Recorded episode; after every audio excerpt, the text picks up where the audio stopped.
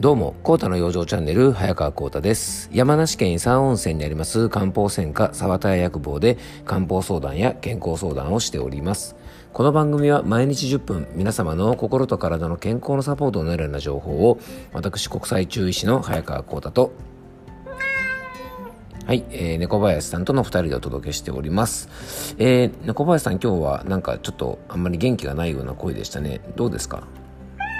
あそうですね。これがいつものね、猫林ボイスですね。はい、ありがとうございます。えー、っとですね、今日はですね、ちょっと皆さんが割とこう、お悩みの方も多いんじゃないかなと思います。うんと、僕の漢方相談でもですね、えっと、もちろんこのね、えー、今日お話しするテーマ自体の相談も多いですし、えー、体調全体を聞くとですね、えーと、この症状あるよなんていう方がね結構多い症状の一つ便秘についてですねちょっと今日はお届けしたいと思います。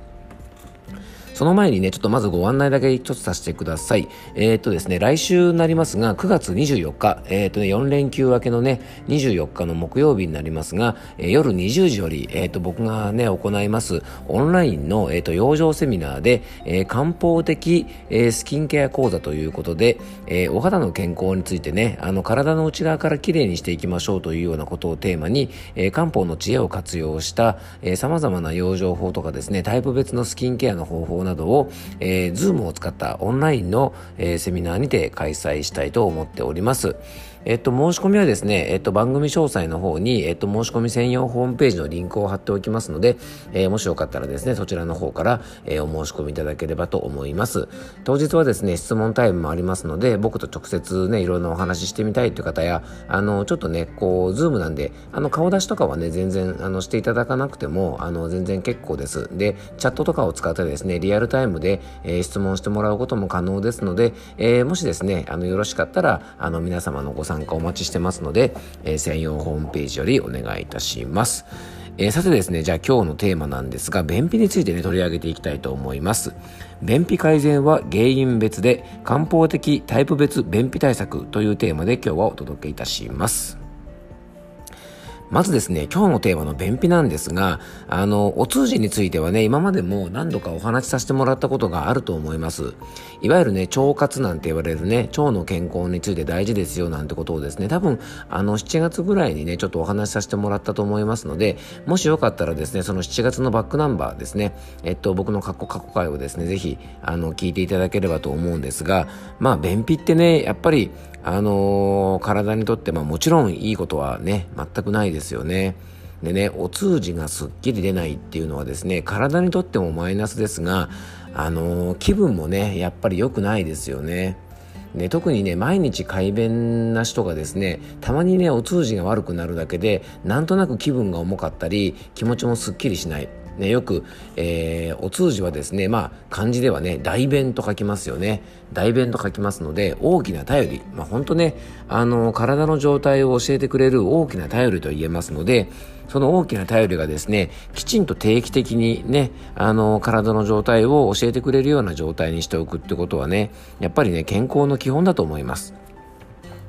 僕はね、健康の基本は、もうね、会食、快眠、快便、ね、もうもりもり食べて、ぐーぐー寝て、で、すっきりうんちが出ればですね、健康状態としては悪いことはないと思うんですね。で逆にこの3つが揃ってないということは、たとえね、大きな病気がなくても、体の状態としてはあんまりいいとは言えないんじゃないかなと思います。まあ、そんな便秘の原因をね、今回考えていきたいんですが、えー、中医学ではですね、便秘の原因っていうとですね、いろいろあるっていうふうに考えるんですね。例えばね、結虚の便秘、ね、気虚の便秘、気体の便秘、ね、いろいろな原因で起こるんですが、もうすでにですね、えっと、この番組ね、聞き慣れてない方、初めて聞いたようなんて方はですね、もう結虚とか気虚とか期待とか言われてもですね、もう何のこっちゃってわけなんですよね。まあ、特にですね、漢字でですね、文章で見ていただけばですね、こう漢字で、ね、なんとなくわかるんですが、血虚というのがですね、血液不足から起こるような便秘。まあ、簡単に言うとね、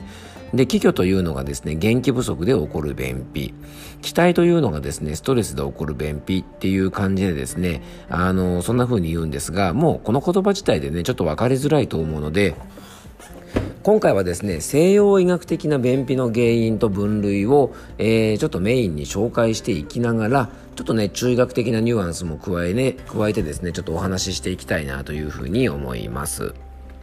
まずね最初にご紹介するのがですね食事性便秘と言われる状態ですね。えー、やっぱねお通じが悪いっていうとですね皆さんやっぱり食事が原因ってね結構考えますよね。でねお通じが悪い時に皆さんね取った方がいいものっていうとどんなものをイメージしますか？大体の方がですねヨーグルトっていうと思うんですねうん確かにそうですヨーグルトね腸にはすごくいいイメージありますよねでね、えっと、腸内環境が悪いとですね、食べたものの分解がうまくいかないので、当然お通じ悪くなるんですね。なので、まあ、発酵食品を取るということは、まあ、この便秘対策としたらですね、全体的にやっぱりね、あの大事なことじゃないかなと思います。でね、特におすすめなのがですね、えっ、ー、とね、ビフュース菌っていうね、あの菌がありますよね。えー、これをですね、中心にしっかり取っておくといいんじゃないかなと思います。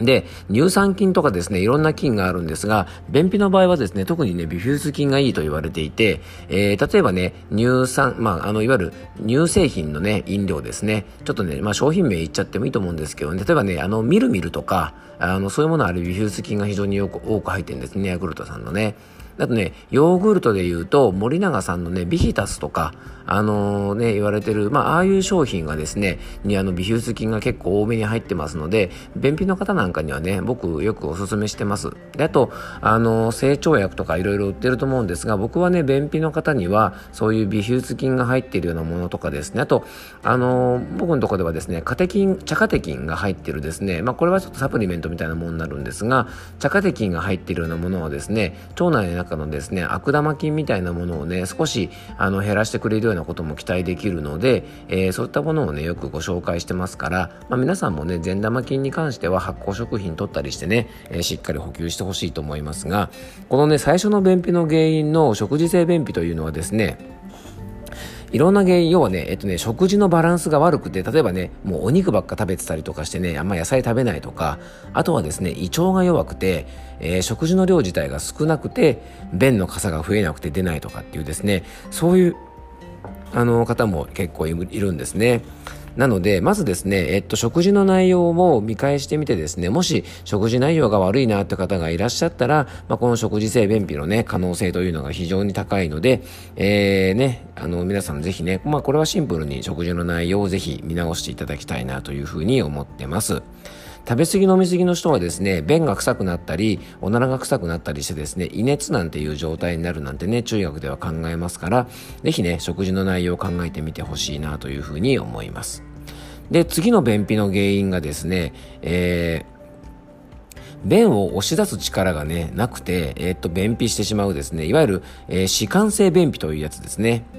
これはですね、簡単に言うとですね、ご高齢の方とか、体力不足の女性とかね、筋力不足の方とか、そういう方がに多いんですが、腹筋がですね、衰えてしまったりとか、筋力不足で、トイレに行きたい、便意は感じるんですが、自分の力でね、外になかなか押し出せない。こう小さい子供でもいるんですが、生きめないようなタイプですね。えいってですね、こう思い切ってですね、便を出す力がない感じなんですね。で、こういう方はですね、やっぱり、あのー、気力体力不足なんてところがありますので、じゃあ運動すればいいのかっていうとですね、じゃあ、高齢の方とか子供にですね、いきなり腹筋しろとか言っても無理なので、これはですね、食用状がこういう人も非常に大事です。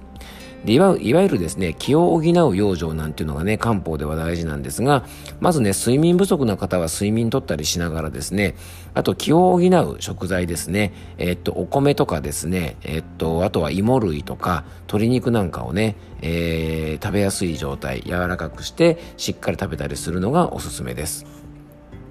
そして便秘の原因3番目がですね、痙攣性便秘といって、これは簡単に言えばですね、ストレスとか自律神経の乱れで大腸に痙攣が起こっちゃってですね、腸管の一部がこう狭くなって便がうまく通らなくなって起こるような便秘です。これはね、中医学ではね、気体の便秘なんて言ったりして、えー、気疲れとかストレスで起こるような便秘の代表ですね。